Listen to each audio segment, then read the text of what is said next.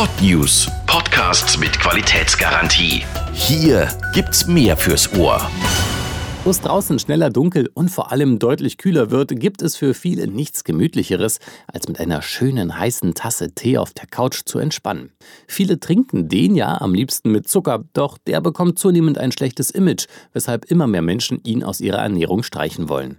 Was es an Alternativen gibt und warum wir überhaupt so gerne Süßes konsumieren, darüber sprechen wir jetzt mit Ernährungswissenschaftlerin Anja Roth vom Süßstoffverband e.V. Hallo. Hallo. Warum nehmen wir denn gerne süße Nahrungsmittel zu uns? Das hat viele Gründe. Zum einen ist unsere Vorliebe für Süßes evolutionär bedingt. Also als wir noch Jäger und Sammler waren und in der Wildnis lebten, waren wir darauf angewiesen, dass uns der Geschmack etwas über die Bekömmlichkeit unserer Nahrung mitteilt. Und bitter oder sauer war meist kein gutes Zeichen. Also bei unseren Vorfahren galt alles, was süß schmeckte, als sicher und nahrhaft, zum Beispiel Beeren und Obst. Heute brauchen wir natürlich keine Angst mehr vor sauren oder bitterem Geschmack zu haben. Aber die Vorliebe für Süßes ist uns geblieben und für viele ist der süße Geschmack ein Stück Lebensqualität, auf das sie ungern verzichten. Kann ich mir das Verlangen nach Süßem auch abgewöhnen? Geht es darum, sich Zuckerverzehr abzugewöhnen oder den süßen Geschmack?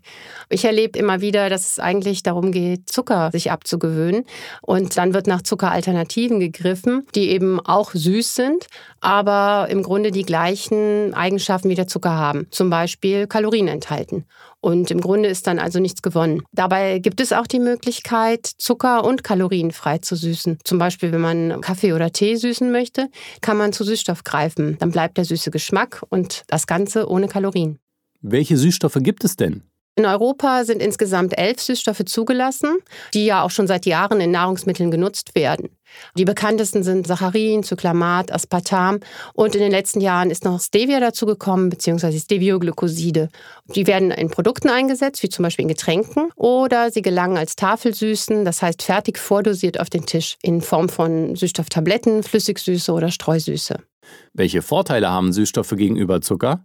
Der Vorteil gegenüber Zucker ist auf jeden Fall, dass sie den Insulin- und den Blutzuckerspiegel nicht beeinflussen und natürlich keine Kalorien haben.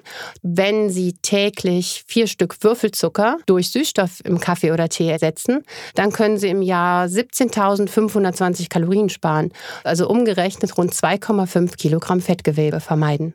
Um Süßstoffe ranken sich ja auch jede Menge Gerüchte und Theorien. Was ist denn an denen dran? Das stimmt natürlich. An Süßstoffen hängen jede Menge Mythen. Allerdings sind die Sorgen unbegründet, denn Süßstoffe sind umfangreich auf ihre gesundheitliche Unbedenklichkeit geprüft. Sie verursachen keine Insulinausschüttung, machen keinen Hunger und machen vor allem auch nicht dick. Auf Kaugummi- oder Bonbonverpackungen, da steht ja auch oftmals der Hinweis, kann bei übermäßigem Verzehr abführend wirken. Liegt das nicht an den Süßstoffen? Das stimmt, den Hinweis, den gibt es. Aber Vorsicht, der bezieht sich nicht auf Süßstoffe, sondern auf Zuckeraustauschstoffe. Das sind zum Beispiel Sorbit oder Xylit. Die werden in Zahnpasta oder Kaugummi eingesetzt, sind aber was ganz anderes als Süßstoffe. Sie gehören zwar beide zu den sogenannten Süßungsmitteln, aber ihre Wirkungsweise ist unterschiedlich. Süßstoffe haben eine deutlich stärkere Süßkraft, wirken sich aber nicht auf die Verdauung aus. Gibt es Menschen, die trotzdem lieber auf Süßstoffe verzichten sollten? Nein, die gibt es nicht. Süßstoffe sind tatsächlich für jeden bedenkenlos geeignet. Das zeigen eben auch zahllose Studien und Tests. Auch Kinder und Schwangere können Süßstoffe verwenden. Und Süßstoffe sind natürlich immer eine gute Wahl, wenn man Kalorien einsparen möchte. Und weil sie den Blutzuckerspiegel nicht beeinflussen, sind sie natürlich auch für Diabetiker geeignet. Anja Roth vom Süßstoffverband e.V. Vielen Dank. Sehr gerne. Wer also plant, seinen Zuckerkonsum einzuschränken, muss gar nicht komplett auf Süße verzichten, denn Alternativen gibt es genug. Weitere Infos und einen Überblick zu den Bezeichnungen und Wirkungen der verschiedenen Ersatzsüßungsmittel gibt es auch im Netz unter so süß wie du.de. Eine Produktion von Podnews. Mehr fürs Ohr. Viele weitere Podcasts auf podnews.de.